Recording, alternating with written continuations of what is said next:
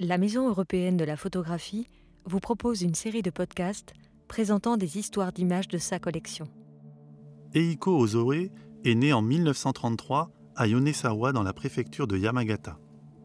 Il vit aujourd'hui à Tokyo. Un démon belette entend les rizières et terrorisant les villageois de ses griffes acérées. Ainsi se résume la légende du Kama Itachi. Dans sa série éponyme de 1965, Eiko Ozoe convoque ses souvenirs d'enfance de la campagne japonaise où, avec sa mère, il fuit Tokyo durant la Seconde Guerre mondiale. Tatsumi Ijikata, chorégraphe avant-gardiste et créateur à la fin des années 50 du Buto, la danse des ténèbres, lui sert de modèle et livre une série de performances en totale communion avec le paysage et les habitants dans sa région natale de Tohoku, dans le nord-est du Japon. Comme ici, où sentinelle prostré au sommet d'une barrière de fortune, mi-homme, mi-bête, il veille sur les champs alentours dans une contre-plongée dramatique, nimbée d'un ciel menaçant.